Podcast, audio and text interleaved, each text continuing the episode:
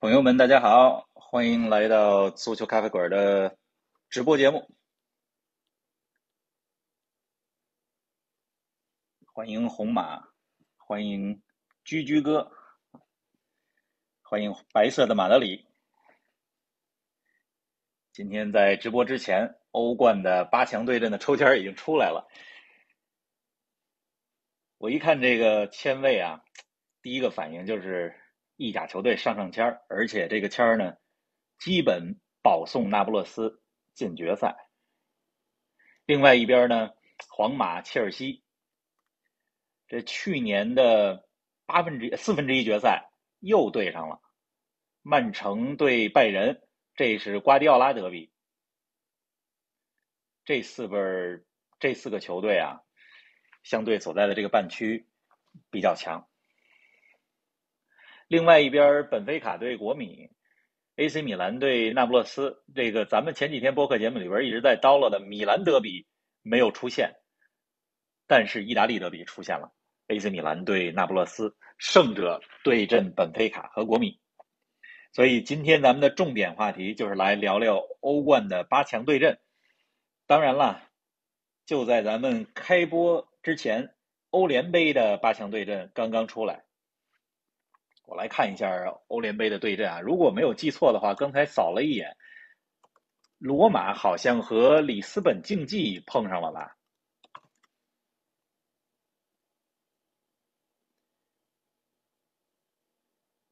哎，尤文图斯对的是里斯本竞技，就是葡萄牙体育。罗马对上了菲因诺德，罗马和菲因诺德，这是去年欧洲第三级别赛事欧协联的决赛。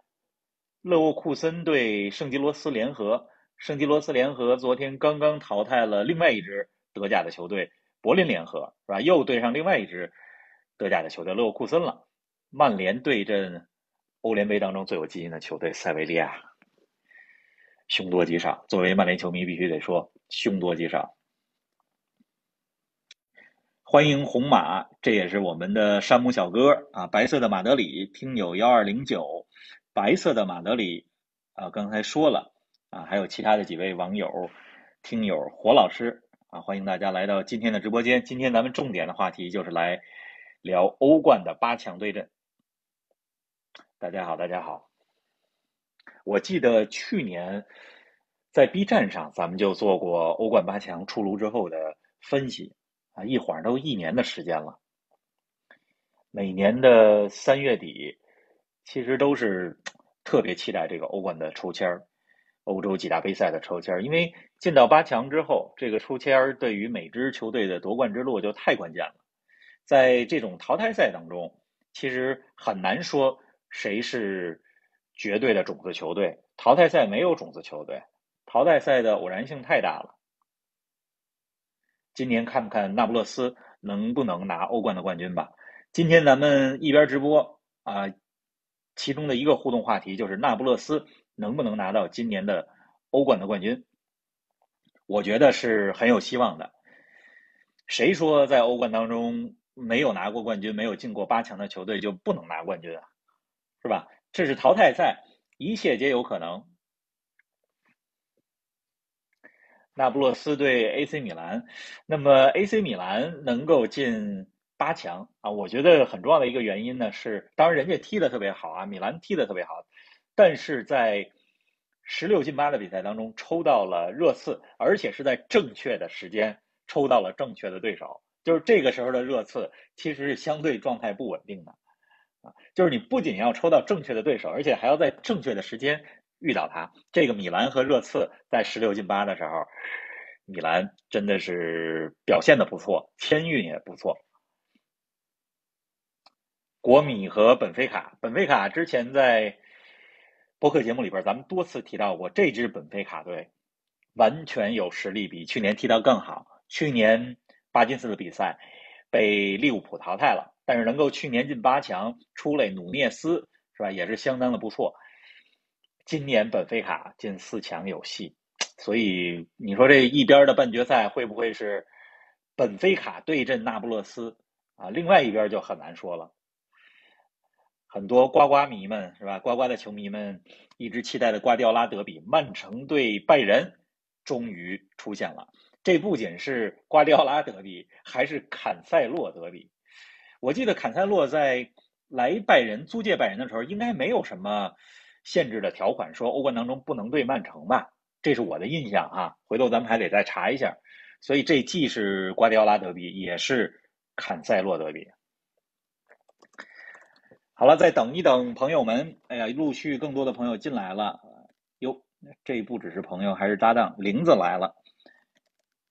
欢迎其他的朋友们，罗罗罗总，这都是咱们的老朋友。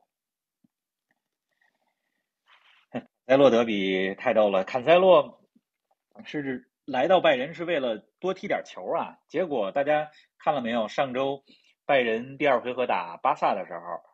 呃，打巴大巴黎的时候，这个坎塞洛首发没有上，纳格尔斯曼用的是这个斯坦尼蒂奇是吧？是用的是拜仁的呃这个克罗地亚的后卫，根本就没有用坎塞洛第二回合，所以坎塞洛坐在板凳上，估计不太开心啊。看看这个八进四的比赛当中啊。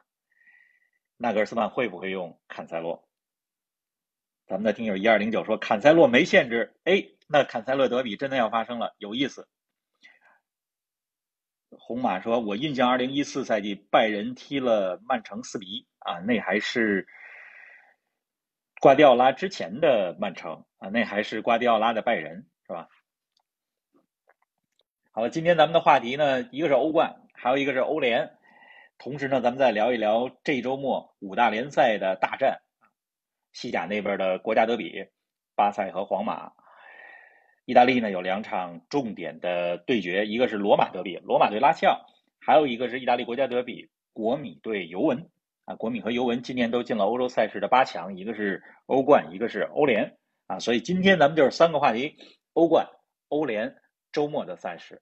啊，如果有时间的话。咱们再来聊一聊二零二六年的世界杯啊，二零二零年世界杯距离现在其实也就三年多的时间了。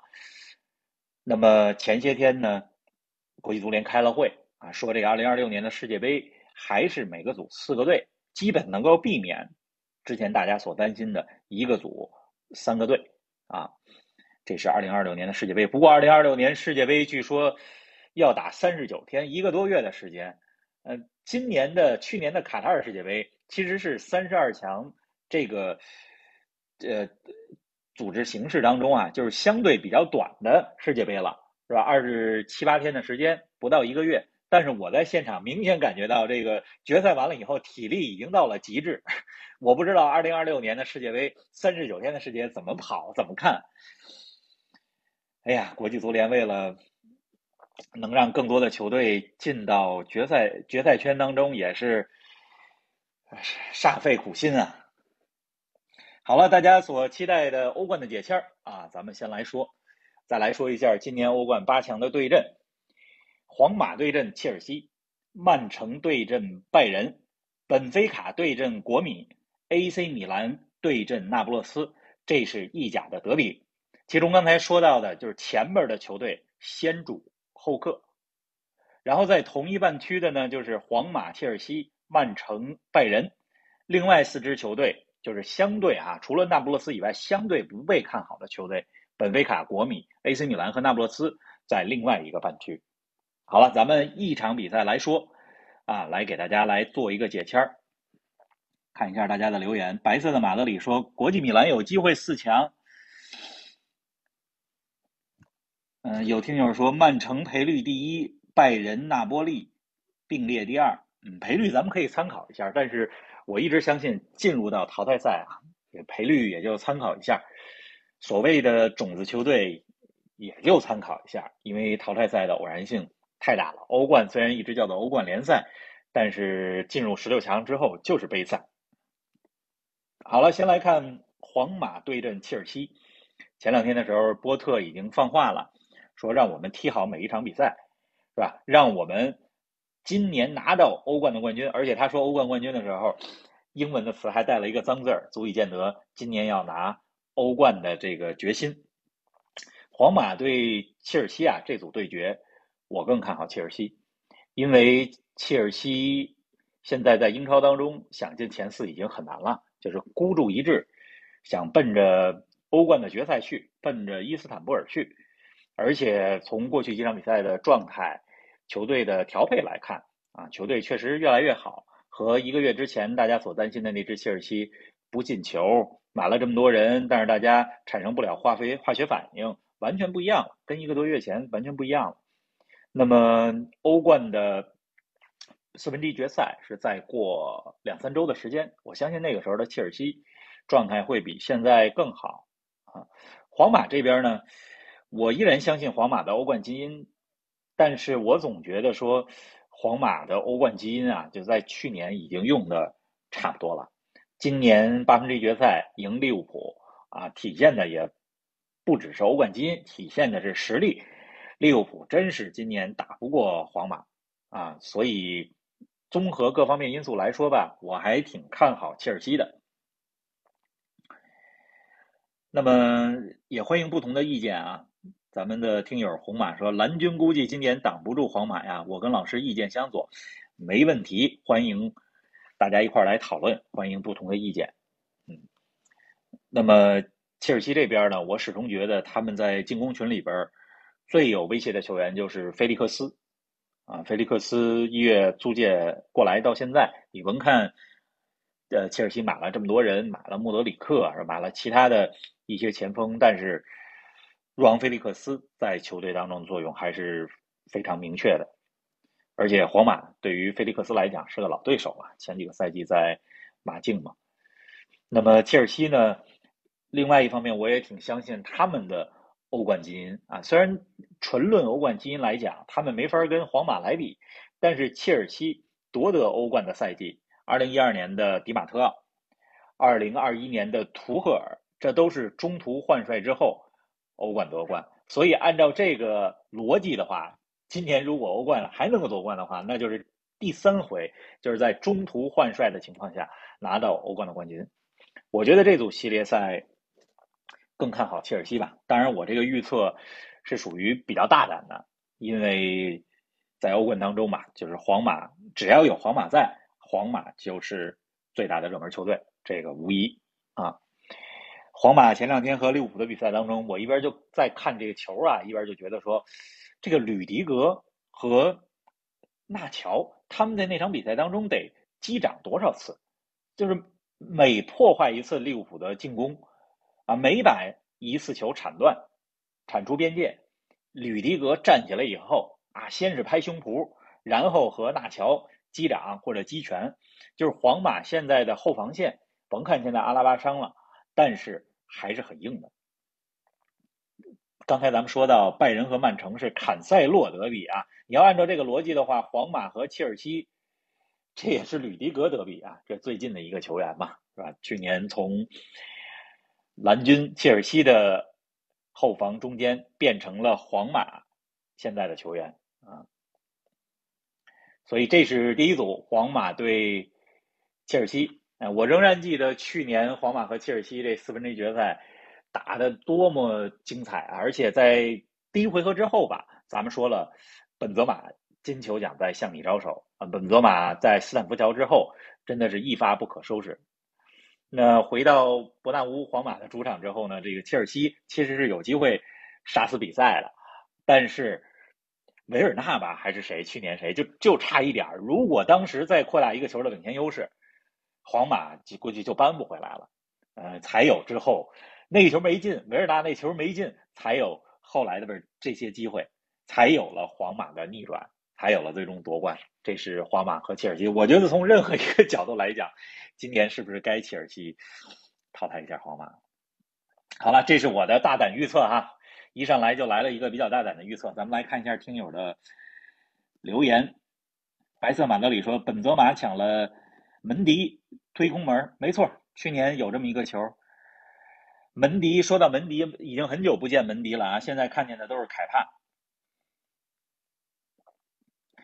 阿扎尔德比。对，阿扎尔德比，阿扎尔看来是要在皇马走完今年他自己的这个合同了啊，也不准备动地方了。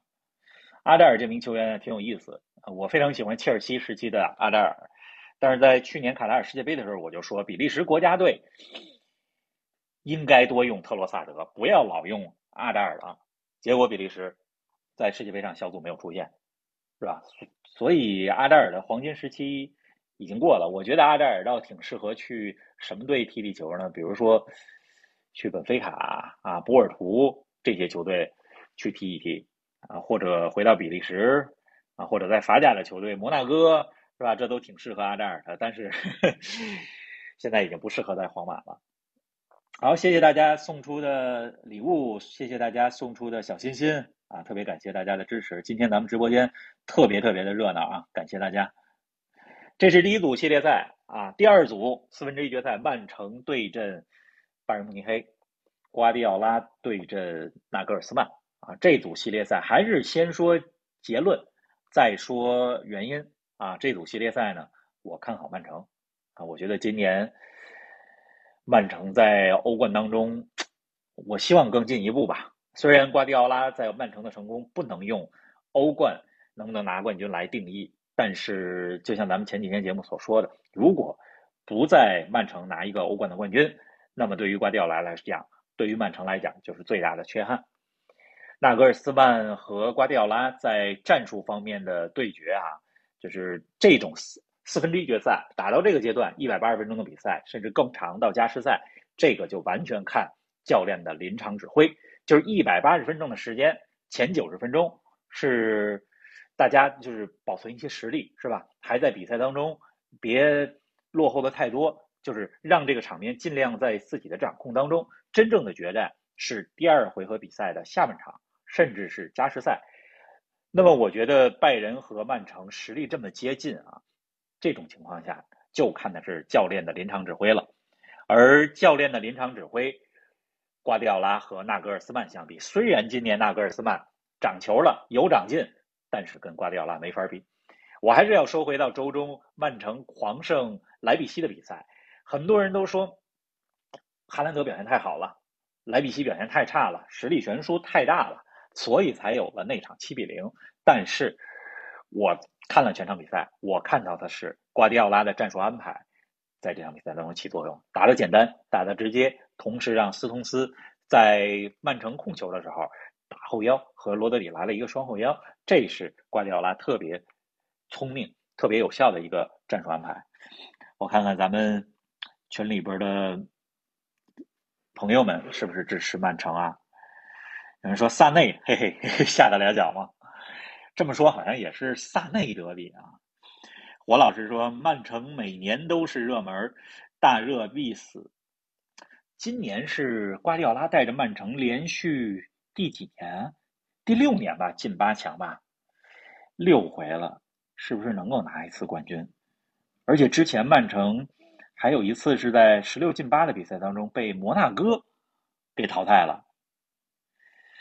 去年被皇马来了个大逆转啊！我总相信，就是说命运的沉浮是依次而来的，是吧？没有永恒的天堂，也没有无尽的地狱。从这个角度来讲，是不是今年是曼城年呢？咱们一会儿再来说那不勒斯啊。去年被皇马翻盘，永远的痛。那场比赛，当时我看球的时候，因为我在国内嘛，啊，凌晨的时候，我记得当时五月份是吧？第二回合，曼城做客。伯纳乌的时候，就天都亮了，两个队还在打比赛。皇马在最后时刻惊天逆转，安切洛蒂的旁边是吧？这些老将和他一块在替补席上，在那等着。好家伙，这个马塞洛是不是当时还在？还莫德里奇呀，当时还有卡塞米罗。当时皇马就是拼了，换上一些小将是吧？这个卡马文加呀，罗德里戈呀，这些球员还真的。拼下了曼城，拿下了胜利。我总觉得去年的半决赛，曼城和皇马第二回合的加时赛，就加时赛相对来讲内容，除了最开始的时候有一些紧张激烈，但是到后来也不是想象的说打的那么惊心动魄啊。反而最惊心动魄的是第二回合的尾声阶段和加时赛的开头那一阶段。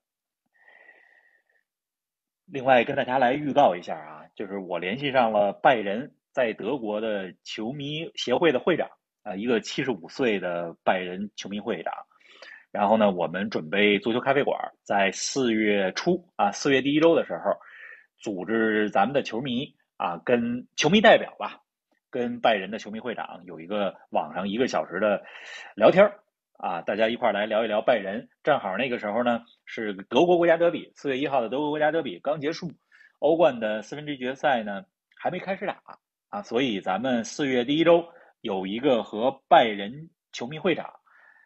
一个线上的对谈，那么到时候呢，我们会选一些咱们足咖的球迷代表来参与那次对谈。那么这次对谈呢，就是我们注册我们足家足咖 V 加会员的所有 V 加会员将会自动获得这个参加这次活动的资格。是四月第一周的时候，中国球迷代表、足咖的球迷代表和拜仁的球迷会长有一个线上的对聊。那么这个。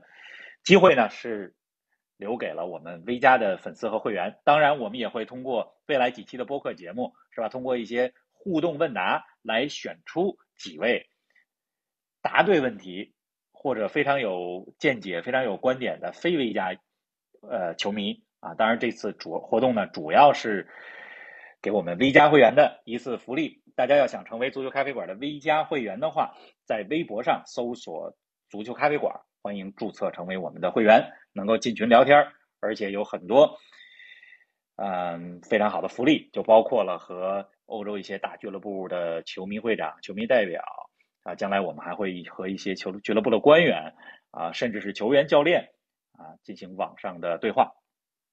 好了，这是曼城对拜仁这组系列赛，我看好曼城。这是上半区啊，皇马对切尔西。曼城对拜仁，也就是说，如果按我看好的这个路径的话，切尔西和曼城，英格兰的两支球队会在半决赛当中相遇。啊，我觉得曼城今年应该能够进决赛吧，这是我对于上半区的预测。那么咱们来看下半区啊，下半区四支球队里边有三支都是意大利的球队，米兰德比没来，但是意大利德比来了，AC 米兰对那不勒斯。啊，AC 米兰对那不勒斯基本上嘛，就是去年的意甲冠军对上今年的意甲冠军，啊，意甲冠军基本上没跑了。那不勒斯领先优势这么多，是吧？那不勒斯的球迷可以预定伊斯坦布尔的酒店了。哎，咱们红马朋友说那不勒斯预定土耳其机票。昨天我看网上有段子说，利物浦的球迷们希望你们去年六月份预定的今年伊斯坦布尔的酒店费用。能够全退，因为去年欧冠决赛之后，克洛普忽悠着利物浦的球迷说：“哎，订明年的酒店啊，明年伊斯坦布尔见。”结果距离伊斯坦布尔还很远，利物浦今被被今年被淘汰了。嗯，不知道克洛普会不会自己掏腰包来给利物浦的球迷一些补偿嘛？当然这是开玩笑。那不勒斯对 AC 米兰，嗯，看好谁？我觉得。显然是一边倒啊，就是看好那不勒斯，啊，那不勒斯现在是全欧洲，我觉得前三强的球队吧，就是现在欧洲状态最好、实力最强。整体来讲啊，呃，一个是那不勒斯啊，一个是阿森纳。其实，在去年十月、十一份、十一月份的时候，咱们就说那不勒斯和阿森纳是全欧洲状态最好的球队。目前这两支球队还是英超和意甲的领头羊啊，那不勒斯的领先优势非常大，这也是他们打。欧冠的一个优势，因为相比于其他的球队，他们在联赛当中已经不需要牵扯太多的精力了啊，可以基本上专心打欧冠了。那么阵容的轮换本来就没有问题，本来就有两套阵容啊。如今呢，在意甲也不需要牵扯特别的精力了啊，所以就可以专注在欧冠来打啊。那么可能除了那不勒斯以外，真正这八强的球队啊。就是能够把重点放在欧冠，基本上不用管国内联赛，可能也就切尔西了。因为切尔西毕竟在英超的积分榜上不上不下啊。你说进个欧联杯，进个欧协联，下赛季其实也没有太大的意思啊。所以切尔西会孤注一掷。那不勒斯呢，人家的重战略重心可以转到欧冠来了。白色马德里说，那不勒斯拿冠军，老马也高兴。对，老马现在就很高兴了。嗯，因为那不勒斯从马拉多纳时代到现在就没有拿到过意甲的冠军，更不要说欧冠了。欧冠今年是第一次进到八强啊，很久没有看到那不勒斯这样的球队了。那不勒斯这支球队呢，而且有两套阵容，至少从锋线来讲啊，我觉得是这样的。大家不知道注意到没有啊？就是有一些那不勒斯的前锋球员，比如说像小西蒙尼，比如说像拉斯帕多里，他们在意甲当中呢，其实首发的次数不多，进球次数不多，但是到了欧冠的赛场表现的非常之好啊。所以那不勒斯除了有咱们说的。现在在全欧洲最厉害的一些球星，比如科瓦拉斯赫利亚和奥斯梅恩，这不用说了。他们在替补席上呢，还坐着西蒙尼和拉斯帕多里啊，这两个人呢，在今天的欧冠的赛场上已经证明了自己，进了好几个球。那不勒斯对米兰啊，我不知道米兰这边要怎么打啊，但是怎么打呢？估计都打不过莫那不勒斯啊，因为这个实力毕竟摆在那儿。那么科瓦拉斯赫利亚。呃，我在去年九十月份的时候看到有一些行家啊，也是这个国外做播客、做足球分析的人说说科瓦拉斯赫利亚踢球的风格特别像梅西啊。当时呢，我还有一点啊不以为意，但是越看越觉得科瓦拉斯赫利亚无论是从他的视野、脚下的技术、他的大局观啊，还是还有他的这种带球的动作啊，一对一的能力，其实。和梅西有那么一点像啊，咱不能说科瓦拉斯赫利亚像梅西吧，因为说谁像梅西，其实都怎么说呢，都不太恰当。但是呢，科瓦拉斯赫利亚的踢球风格，克球王非常啊，非常像梅西啊，风格像吧啊。呃，前两天的时候，那不勒斯大胜法兰克福，三比零完胜吧，两回合五比零大胜。呃，法兰克福的比赛当中，就是奥斯梅恩下半场进的那个球。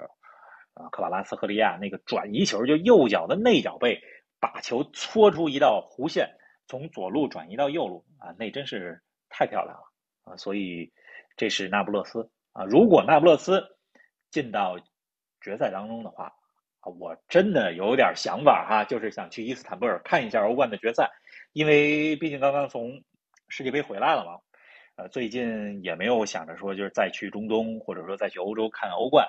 但是如果那不勒斯进决赛的话，我觉得我真的可以考虑一下，要不要去看一下欧冠的决赛。有球迷说，那波利走很远的话，明年会不会掏空啊？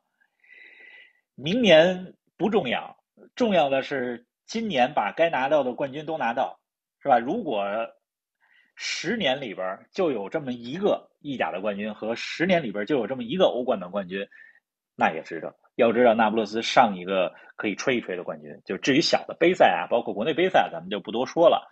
那么上一个意甲的冠军还是九十年代初的时候，是吧？欧冠最好的成绩就是今年进到八强嘛。我觉得活在当下，那不勒斯对他们来讲，这是百年一遇的机会，百年一遇，对吧？不要说明年，就是说十年之后，是不是被掏空都不重要。大家说是不是这么个道理？有球迷呢，让我来聊一聊曼联的收购，来聊聊曼联。刚才还有球迷说聊聊阿森纳，阿森纳昨天在欧联杯的比赛当中表现的不好，这个咱们一会儿说到欧联杯的时候再聊啊。今天的主要的话题还是欧冠，那不勒斯对 AC 米兰这组系列赛完全看好那不勒斯，而且我觉得今年那不勒斯是决赛队啊。咱们再来看另外一组，本菲卡对阵国米，国米的球迷呢？我觉得今天能够打到八强已经挺开心的了。我身边也有不少国米的球迷，大家都觉得说，现在这一套经济适用型的阵容吧。为什么说经济适用性呢？因为有些球员是这个比较低成本引进的，是吧？球队当中呢也有一些打了很多年的老将吧，比如说像切尔哈奥卢啊，还有姆希塔良啊，这都是在意甲或者在欧洲赛场。不同的俱乐部打了很多年的球员啊，今年来到国米。那么锋线上呢，虽然有世界杯的冠军劳塔罗马丁内斯，但是卢卡库的状态大家都看到了，所以国米不能说是一支绝对的强队啊。今年能够打到八强，我觉得是一个非常不错的成绩了，给小金扎吉点赞。但是呢，我估计欧冠当中的道路也就到这儿了。为什么呢？因为他们遇到了本菲卡。本菲卡在今年的欧冠当中和葡超当中表现的非常好。他们的现在的教练呢是之前在北京国安在中超的时候执教过的罗杰施密特啊。施密特没想到从中超离开之后，在欧洲还能够叱咤风云。前两年呢是在埃因霍温拿到了荷兰杯赛的冠军，但没拿联赛的冠军。那么今年呢，在本菲卡看来干得不错。本菲卡现在的呃俱乐部的总经理是谁呢？是曾经佛罗伦萨是吧？米兰的名宿啊，鲁伊科萨。鲁伊科萨，我觉得这组系列赛呢，大家从刚才我的描述来讲，已经看出我的倾向了啊。罗罗罗总说。看好本菲卡走多远？我觉得本菲卡今年能够进四强啊，能够淘汰国米。所以这么一说呢，就是不看好两支米兰的球队更进一步。所以另外一边的半决赛的对决呢，我心目当中哈，就是能够进半决赛的是那不勒斯和本菲卡，这是下半区。那么本菲卡这支球队呢，就是之前咱们在播客节目里边也聊了，是吧？这个老中青三代。结合的非常好，呃，老一代呢，就是年龄最长的，像奥塔门迪，是吧？中生代的球员像拉法希尔瓦、若昂梅雷、马里奥，这都是葡萄牙的国脚。年轻一代呢，在世界杯上上演了帽子戏法、大放异彩的贡萨洛拉莫斯，啊，在锋线上，今年才二十一岁。整支球队呢，非常的均衡。虽然走了恩佐费尔南德斯，但是在后腰的位置上还有呃弗洛伦蒂诺这名球员。他也是一一名比较年轻的啊葡萄牙的球员，所以本菲卡这支球队呢，我非常看好啊。本菲卡历史上夺得过两次欧冠的冠军吧，但是好多次都是进了决赛啊。这好像有一个说法叫什么“古特曼诅咒”啊，进欧洲的决赛，但是拿不了欧洲的冠军啊。今年呢，本菲卡。我觉得到不了那种2004年波尔图最后葡超球队拿冠军的那种情况，但是进四强啊没有问题，所以这是我的四强看法吧啊，切尔西、曼城、本菲卡和那不勒斯啊两支英超的球队，一支意甲的球队，一支葡超的球队啊。刚才咱们也有球迷说聊聊纽卡斯尔能进前四吗？有消息说曼联想把。法兰克福的谁？呃，穆阿尼，科洛穆阿尼，看好吗？好，这几个问题我都记着的啊，大家也帮我记着，一会儿统一来回答。这是欧冠的话题啊。白色马德里说：“车子要拼，拼才能赢。”白色的马德里说这个话，这是什么意思？这是在毒奶切尔西吗？嗯，听友四零二五说：“切尔西有戏吗？”有戏。刚才说了半天了啊，看好切尔西在这组系列赛当中淘汰皇马。这是一个非常大胆的预测。好了，这是欧冠的话题啊，然后咱们要不更进一步来聊一聊半决赛，再往后畅想一下。刚才我已经说了，我心目当中的半决赛对阵：切尔西对曼城，那不勒斯对本菲卡啊。我觉得今年的决赛，曼城对那不勒斯，那不勒斯战胜曼城，这是我开播足球咖啡馆以来到现在比较大胆的一个预测了。但是我今天的时候，想跟大家说说，我真的觉得那不勒斯是非常有戏拿到欧冠冠军的球队。这是一个十年可能都不一定遇到一次，三十年都不一定遇到一次，就是百年一遇的良机。我想，如果那不勒斯啊去到伊斯坦布尔的时候，嗯，不管他拿不拿冠军，马拉多纳都应该为今年的那不勒斯骄傲的。那不勒斯是一座。神奇的城市，这是我去过很多的，就是有着知名球会的城市，但是我没有去过那不勒斯。呃，你要问我下一站想去哪里？你要问我在我的自己的旅行清单和梦想清单上，我下一站最想去的哪？啊，那一定是那不勒斯。因为那是一个神奇的地方，因为马拉多纳，因为科瓦拉茨赫利亚。说到科瓦拉茨赫利亚，大家可以想一想，就是。一个来自格鲁吉亚的球员，反正他原来在格鲁吉亚踢球的这支球队我没有听说过，啊，我不知道大家是否听说过。但是之前他在格鲁吉亚联赛效力的球队我没有听说过，好像也不是蒂比利斯迪纳摩啊，是另外一支球队啊。就是那不勒斯能够相中他，而且登陆意甲、登陆欧洲五大联赛之后，能够踢得这么好，而且不是一个月、两个月、三个月踢得好。而是到现在赛季已经过了三分之二，还踢了这么好，我觉得必须得给那不勒斯的引援、那不勒斯的眼光点赞，就他是典型的非传统的球星，有点像接球的那种踢球的风格。但是那不勒斯是一个什么样的城市啊？可能没有哪个城市比那不勒斯更接地气儿了。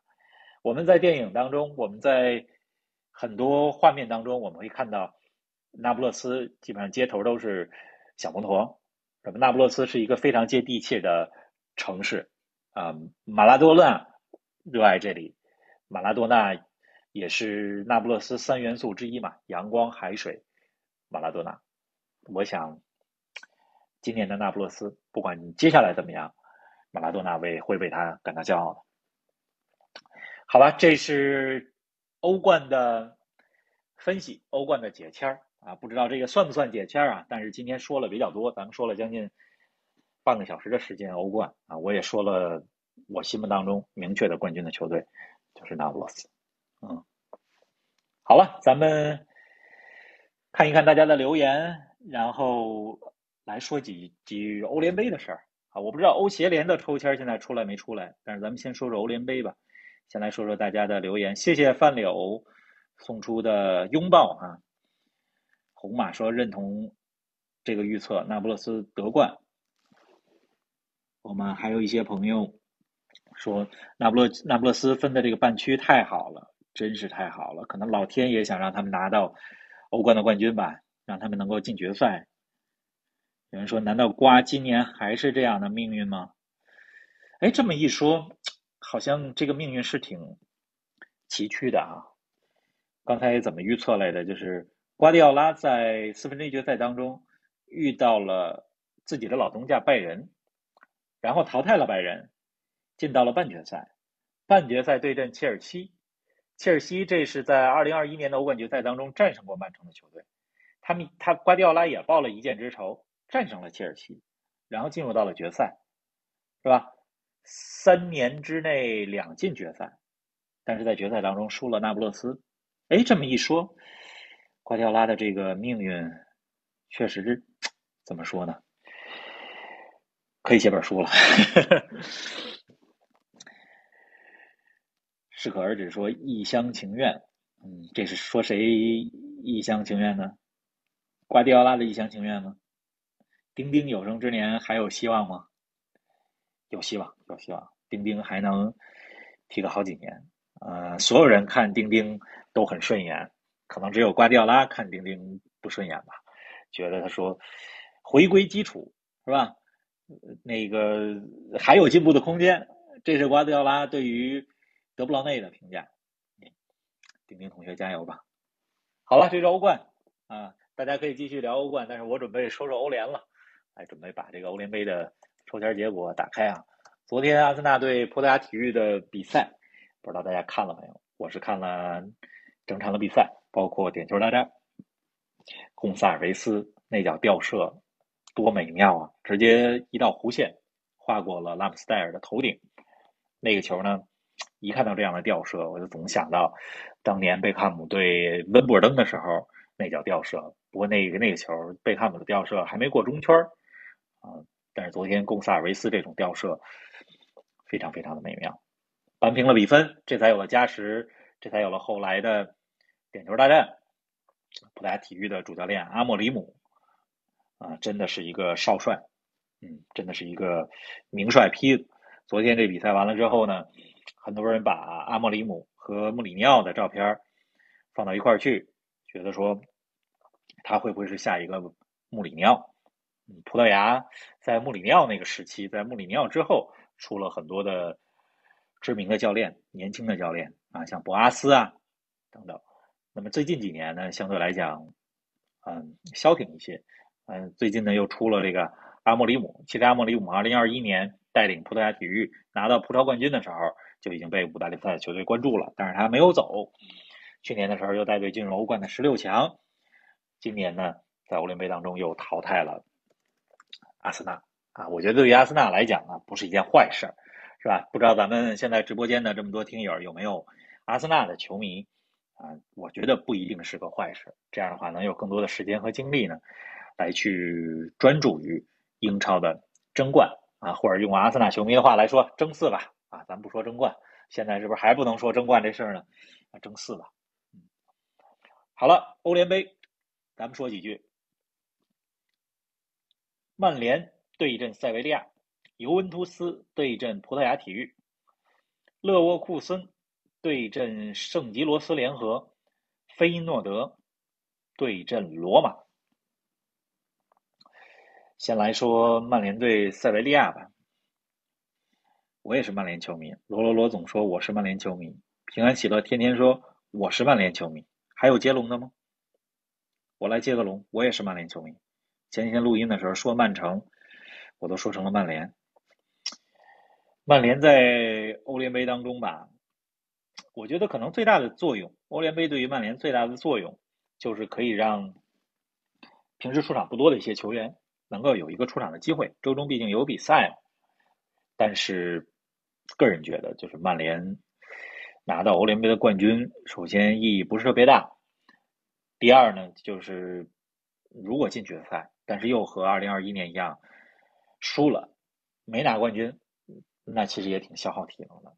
所以怎么说呢？就是欧联杯，呃，希望他们踢好吧。但是呢，也不抱有特别大的希望。如果被淘汰了，如果欧联杯最终没有夺冠，是吧？大家也不要太失望，因为欧联杯的冠军对于曼联的意义其实有限。这赛季该拿到冠军奖杯也拿到了，联赛杯的冠军。这赛季呢，英超进前四问题也不是很大，进入下赛季的欧冠，是吧？从这个情况来讲呢，欧联杯的冠军可能是其次了。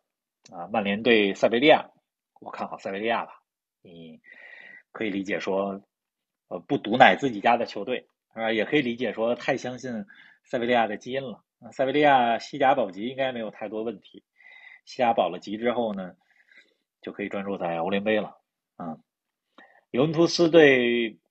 葡萄牙体育喜欢葡萄牙体育这支球队，但是还是看好尤文图斯。而且尤文图斯有着大场面先生迪玛利亚。就是现在看尤文的比赛，我就觉得说，迪玛利亚已经这么大岁数了，怎么还能闪耀这么多赛事的重要的比赛，是吧？拿到了世界杯的冠军，之前在欧洲赛场，在几支不同的球队叱咤风云，现在来到了尤文。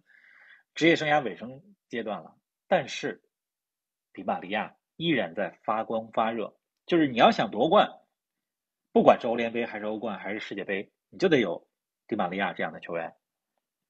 所以尤文队里斯本竞技或者叫葡萄牙体育吧，人家其实应该叫葡萄牙体育啊。咱们之前叫了中国的媒体叫了很多年里斯本竞技，其实人家就叫葡萄牙体育。我看最近懂球帝上。包括其他一些平台啊，把这名字改过来叫葡萄牙体育啊。你跟人国外的人说里斯本竞技，人家不知道里斯本竞技是谁，人家只知道葡萄牙体育就是这支球队。罗库森对圣吉罗斯联合，勒库森主教练现在是谁呢？阿隆索，龙哥啊，龙哥。勒库森对这支比利时的球队圣吉罗斯联合其实挺强的，能淘汰柏林联合不容易。啊，他们在比利时联赛当中这几年表现的也不错。三山勋吧，三球王，上赛季是不是在圣吉连斯、圣吉罗斯联合？如果我没记错的话。那么勒库森对圣吉罗斯联合啊，看好圣吉罗斯联合。另外一边呢是菲诺德对罗马，菲诺德对罗马，这是去年的，啊？欧协联的决赛，当时罗马战胜了菲诺德。穆里尼奥帮助球队获得了欧洲三大杯赛的第一个冠军吧，罗马队史的第一座正式的欧洲的奖杯。这是去年，那今年呢？还是看好罗马？为什么这么说呢？因为毕竟是穆里尼奥嘛，毕竟穆里尼奥自己的欧冠淘汰赛的基因是吧？欧战咱不能说欧冠了，因为罗马现在征战的是欧联杯啊，穆里尼奥的经验在这里。好了，从这个角度来讲呢，就是我认为欧联杯的四强的球队应该是塞维利亚、尤文、圣吉罗斯联合和罗马啊。看好谁拿到欧联杯的冠军呢？啊，看好尤文啊。我觉得尤文可能也需要这样一个冠军来进入下赛季的欧冠吧。而且阿莱格里的球队随着小杰萨回来了，随着迪玛利亚在关键战中能表现的不错，他的经验啊。尤文图斯越来越好，看好尤文图斯。当然了，大家知道吗？就是尤文图斯甚至也不需要欧联杯就能进欧冠。现在他们距离第四名，呃，差距越来越小，而且这是在扣了十五分的情况下。还有传言说，这十五分有可能给找补回来。如果十五分找不回来，那尤文图斯就是稳稳的意甲第二啊。所以尤文图斯是越来越好。嗯，看来咱们的球迷朋友们涉猎范围真是非常广泛啊！还有不少球迷，我们足咖的听友关注圣吉罗斯联合、平安喜乐天天啊，和关注曼联啊，已经留言留了很多个言了，希望我说说曼联啊，曼联究竟被谁收购呢？这几天。正在进行这个带引号的面试吧，可以这么来理解吧？带引号的面试，呃，我个人是希望啊，英国的拉特克里夫集团能够拿下曼联的这个叫什么股权啊，因为我不希望再有一支中东的球队收购欧洲的豪门了，因为已经足够多了。我对中东没有任何意见啊，我非常喜欢卡塔尔，我也非常喜欢中东的文化啊，但是我觉得。曼联啊，应该是英国的，应该是本土的啊，当然应该也是世界的啊。我不希望曼彻斯特德比出现是这个阿联酋的财团和卡塔尔的财团这样的德比啊。而且怎么说呢？你我觉得在欧冠当中还是有冲突的吧。如果曼联是大是这个卡塔尔的，大巴黎是卡塔尔的，那你在欧冠当中相遇，这怎么说呢？是吧？所以从收购的角度来讲，不太清楚现在的细节。啊，我看很多的媒体，包括英国的，呃，分析的专家，这两天也是守口如瓶，不知道这事儿会怎么进行下去。但是呢，从我本人的角度来讲，不太希望卡塔尔的财团能够收购曼联成功的啊，我还是希望曼联姓英，可以吧？这这么一个表态，德容夏天会来吗？我觉得。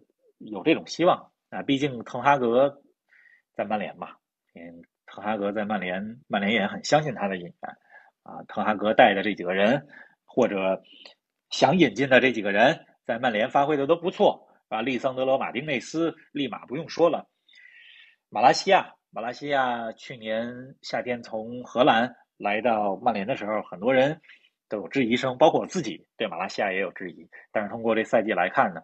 马来西亚踢的还是可以的，是吧？至少扮演了一个决赛球员的这个角色球员的作用。安东尼 值不值一个亿？不值。安东尼是不是一个好球员？呃，是好球员。值不值一个亿？完全不值。我作为一个曼联球迷，我都说了，他可能连五千万都不值。我觉得就是三四千万的水平吧，是吧？就是他可能还没有特罗萨德管用呢。特罗萨德要来来曼联，能够发挥的作用比安东尼，呃要强。但是这就是这么一个市场，买安东尼的时候，曼联也是急需买他这么一个球员。这就和大家买其他的东西一样，它是由供需关系所决定的，是吧？在那样一个时刻，你想买安东尼这样一个球员，而且当时赛季初的曼联曼联是怎么一个情况，对吧？咱们现在是回望说，曼联的这个赛季整体还是挺成功的，除了前两场。除了零比七是吧？输给利物浦，但是你你如果放在当时那个场景，赛季刚开始，需要给大家一些信心，需要给滕哈格一些信心啊。市场上像安东尼这样的球员也没有那么多，所以当时买安东尼花了这个钱也就花了。你现在回看值不值？不值。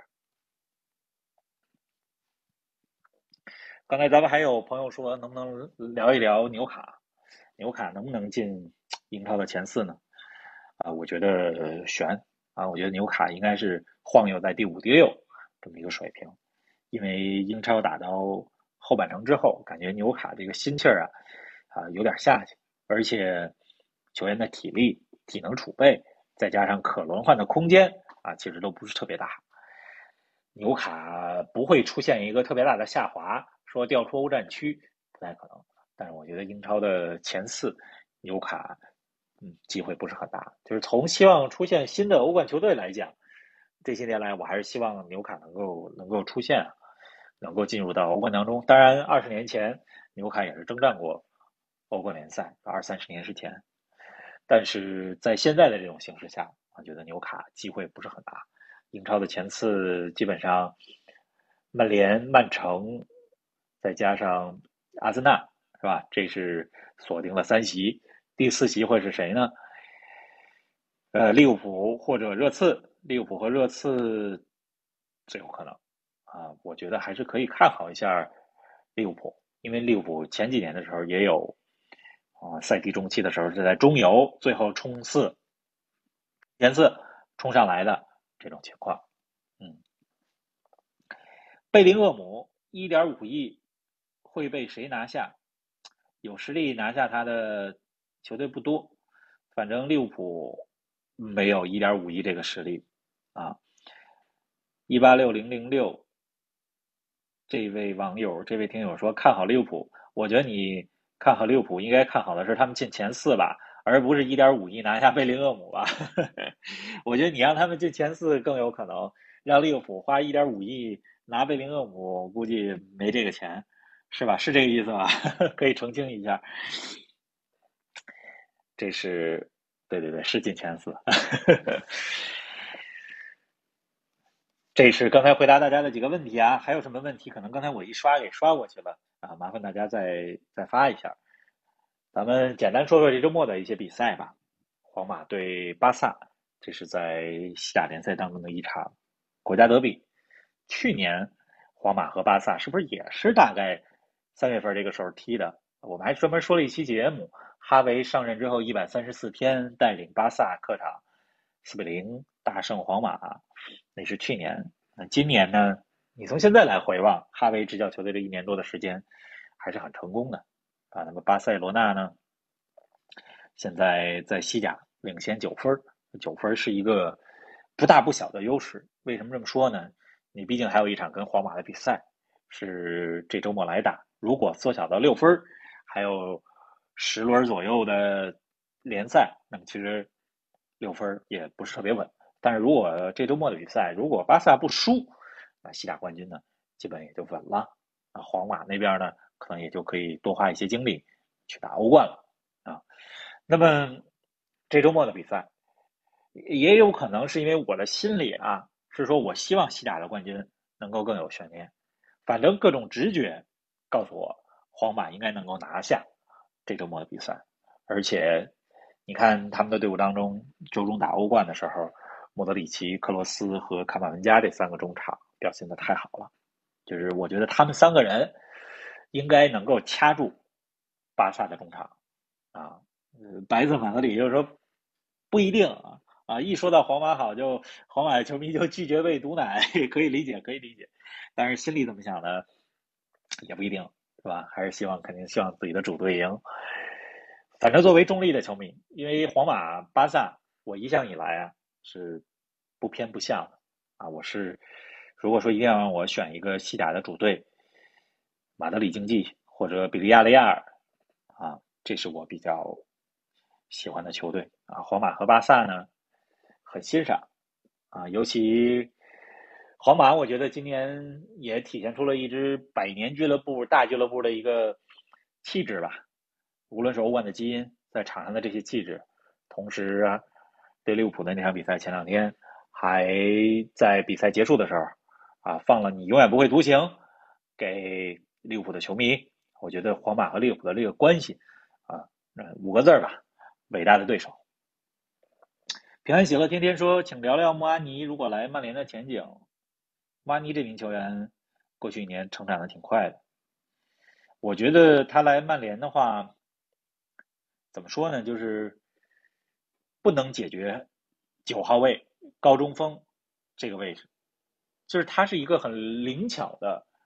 前锋灵巧的九号位球员，但是起不到韦格霍斯特这样的作用。就是曼联明年的中锋会是谁？最近大家也在谈一些名字，奥斯梅恩啊，穆阿尼，还有现在的韦格霍斯特会不会续约？呃，多半情况下吧，我觉得曼联和滕哈格会把韦格霍斯特留下，但即使把韦格霍斯特留下，也一定要引进前锋了，或者是中锋了。奥斯梅恩如果能够来曼联的话。那感情好，但是啊，奥斯梅恩来到曼联，就曼联和那不勒斯的打法完全不一样啊，是不是能够即插即用，不好说。克罗穆阿尼呢是一个好球员，去年卡塔尔世界杯的时候我在现场啊，在眼前看着克罗姆阿尼在加时赛当中吧，还是九十分钟的比赛，应该是加时赛当中对吧？有一个单刀球快结束的时候，单刀球被阿根廷的门将大马丁给扑出去了。很多人赛后也说克罗姆阿尼说那一球要打进。法国就是冠军了，没有那么多如果，在那个球，嗯，内情内景，此情此景，他必须自己打，他没法传姆巴佩，他可能连抬头余光看一下姆巴佩那个时间都没有，所以我觉得不要责怪克洛姆阿尼，啊，克洛姆阿尼是一个好前锋，从南特到法兰克福，这都是欧联杯级别的球队，我觉得他应该到了加盟豪门的时候。今年夏天或者明年夏天，但是如果他来曼联的话，我不觉得他会解决曼联的所有的问题。好，咱们依然有一些新的朋友来到直播间啊，Rachel，欢迎红豆和南国，欢迎欢迎大家，今天特别热闹。那么这周末的意甲两场球，国米对尤文，国米和尤文这是意大利的国家德比啊，而且这两支球队呢在。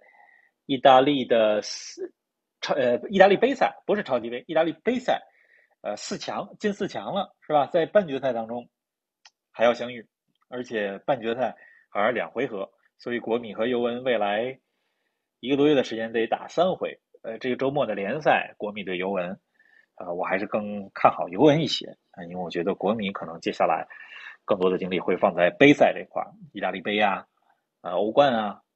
那么尤文虽然。现在联赛也得再争一争啊，欧联杯也还在打，但是从这个两支球队啊主教练对待联赛的态度，在联赛当中的这个执教的水准来看啊，我还是更看好尤文。罗马对拉齐奥这周也有一个罗马城的德比，而且罗马城的德比是直接的争四大战，直接的争四大战啊，直接争四大战，就是说谁赢了这场比赛，基本上就抢到了。进前四，进下赛季欧冠的有力的身位，是吧？罗马对拉齐奥，拉齐奥在欧协联的比赛当中被淘汰了，被荷兰的 AZ 是吧？大家注意啊，就是荷兰的 AZ 这支球队，咱们经常翻译成阿尔克马尔，其实人家这支球队就叫 AZ 啊。以后咱们说阿尔克马尔的时候，就是 AZ 这个队，他们淘汰了拉齐奥。所以现在拉齐奥在意甲当中也是无牵无挂了啊，准备争前四。就是萨里的球队还是可以的。就是在意大利呢，我非常喜欢三名教练，我觉得他们的执教风格，他们带队所能打出来的这种行云流水的进攻，是其他的意大利的老牌教练啊都比不了的啊。这三名教练呢，当然就是从年龄来讲跨度也很大了哈。呃，萨里，这是我喜欢的一位教练。斯帕莱蒂，现在那不勒斯的教练非常喜欢。还有一位就是现在布莱顿的主教练德泽尔比。我心目当中最喜欢的三个意大利教练：斯帕莱蒂、萨里、德泽尔比。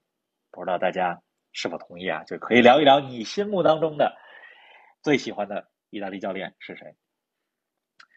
北京时间快晚上十点了，我喝口咖啡，然后咱们再聊十分钟，好吧？十点十分的时候关播。呃，看罗纳多欧欧说，我们的节目当中啊有不少学生听友，所以罗纳尔多欧说刚放学，哎呀，刚放学回来放松放松是吧？听听咱们的直播，一会儿有时间写完作业的话，可以看一看昨天晚上欧联杯比赛的集锦，尤其是阿森纳对布达体育这场。刘同 Bud Light 说聊聊恩佐，恩佐费尔南德斯，我还是觉得他的身价太高了。啊，一点几亿欧元的话，这个身价太高了。但是他是不是一个好球员呢？是好球员，适不适合切尔西呢？很适合。但是他还是一个在往上走，就是发展当中的球员，不能叫是超级巨星啊。因为毕竟啊，就是你你刚刚到欧洲的五大联赛，去年刚到欧洲联赛是吧？从阿根廷这边河床转回到本菲卡。有了世界杯，世界杯当中大放异彩，成为最佳新秀之后，有入选了这个各种最佳阵容，是吧？在冬窗的时候成为了标王，加盟了切尔西。喜欢恩佐，但是他能不能超成为超级的巨星，还是会成为一个大家在回望他的这个身价的时候，记只只记住了这个标签只记住了这个价格。我觉得还得再看一两个赛季，毕竟他还很年轻，很有性格、很有个性的一位球员。也有听友说，最后能不能聊聊国内足球的事儿？葡萄牙最近的新名单看了吗？葡萄牙崛起是不是得 C 罗替补？个人觉得，C 罗可以在一些这个预选赛当中再刷一刷自己的进球记录吧。但是葡萄牙应该更新换代了，就是还是那句话，我是看着 C 罗一步一步成长起来的，看着 C 罗从当年是吧，从葡萄牙体育到曼联。有多么的青涩懵懂，如今呢，已经进入了职业生涯的尾尾声期啊，尾声阶段。很喜欢 C 罗，但是不得不说，葡萄牙需要翻篇了，需要让贡萨洛拉莫斯去打中锋的位置了。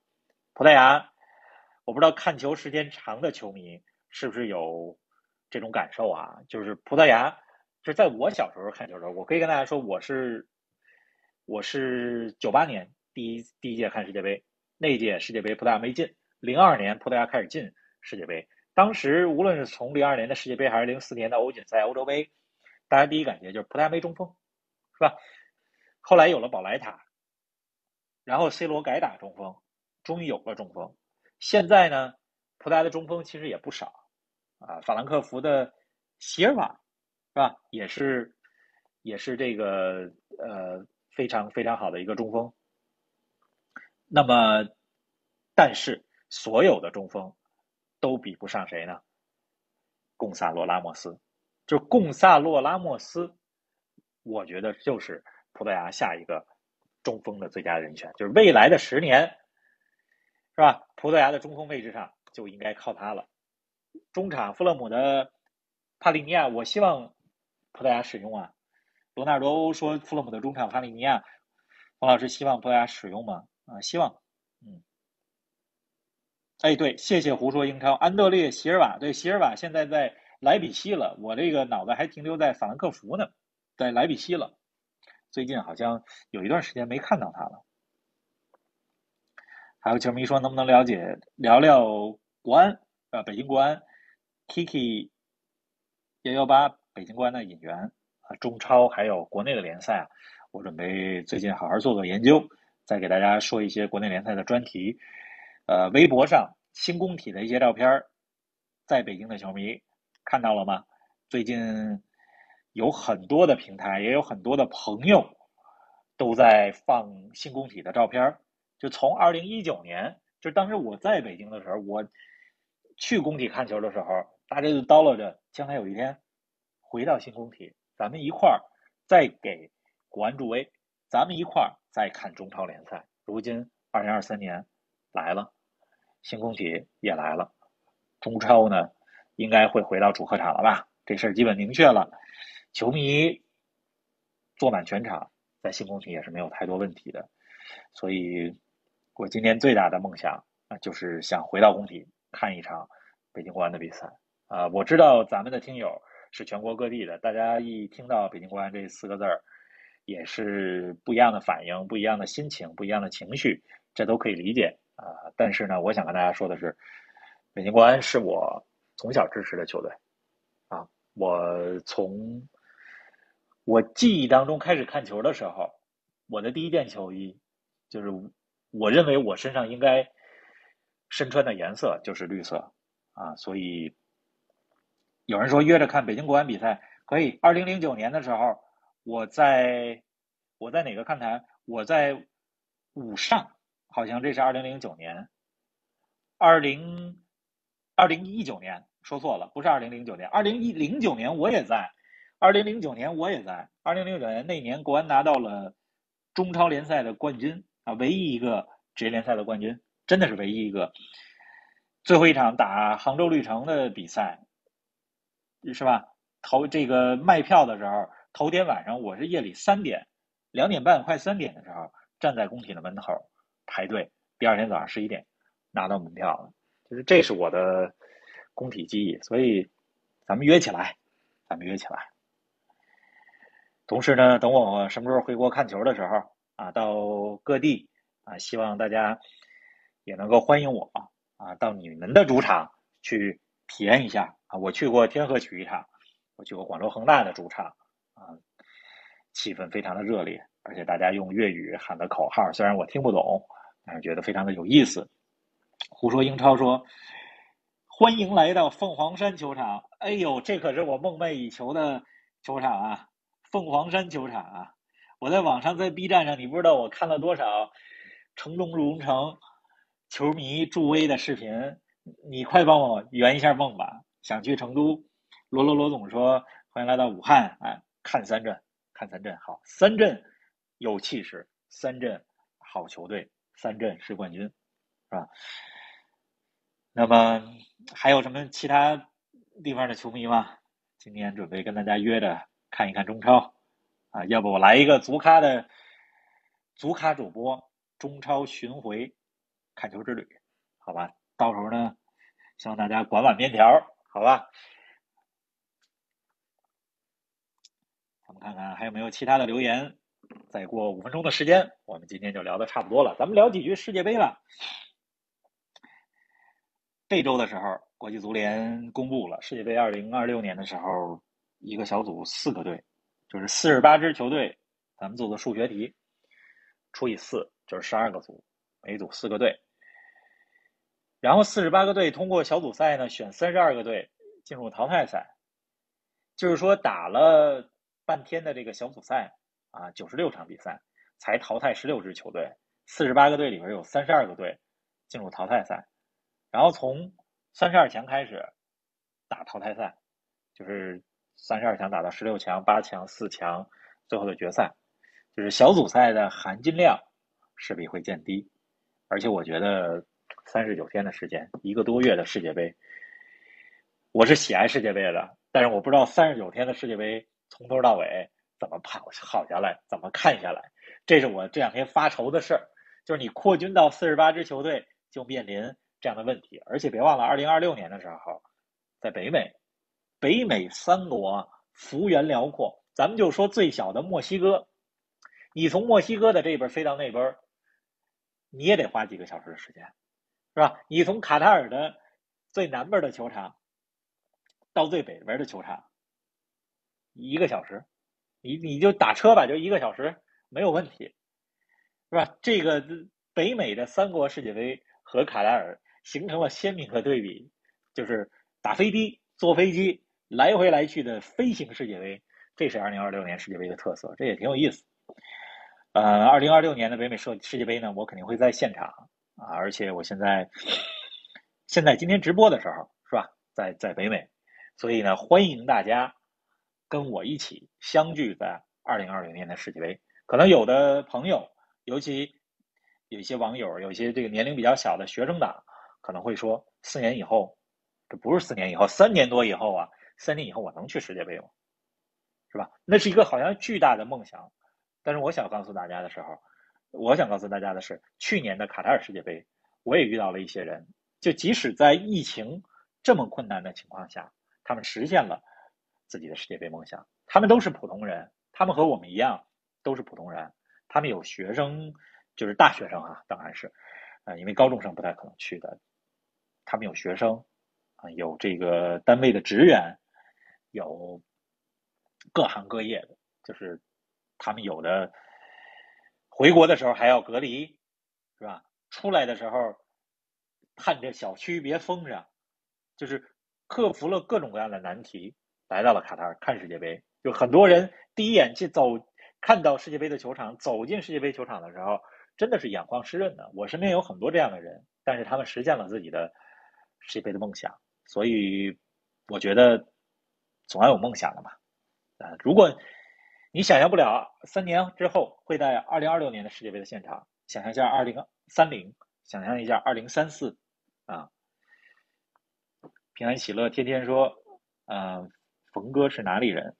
啊，我是我和玲子都是在北京长大，我们从小关注的球队都是北京国安啊。C 罗在沙特处境怎么看？球迷总喊梅西。C 罗在沙特踢的挺好的，但是今年要注意的是什么？好像只有拿到沙特联赛的冠军，才能获得下赛季的亚冠的资格。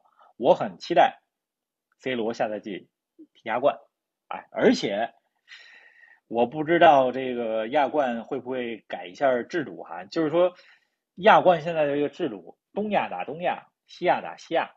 是吧？到了决赛才有可能相遇，我觉得这是限制了 C 罗或者限制了明星球员在亚洲的这种影响力的扩大。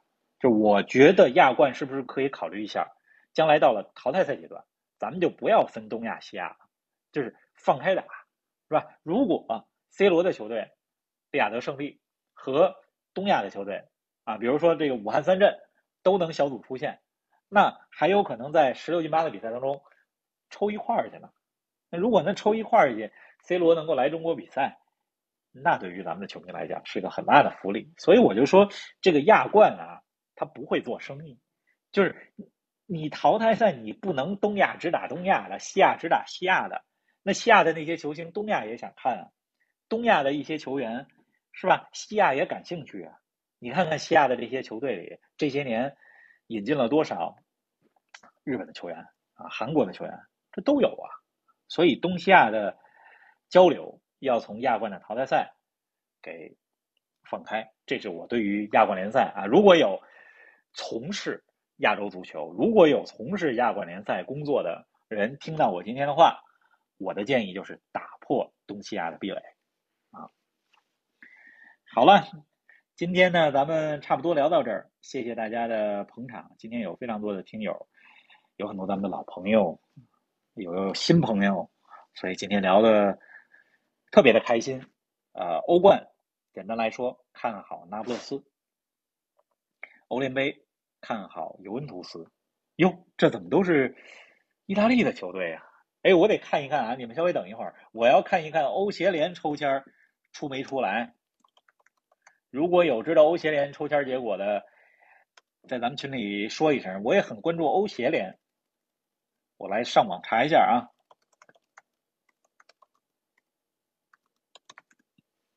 欧协联今年当中也有八强里边也有几个五大联赛球队。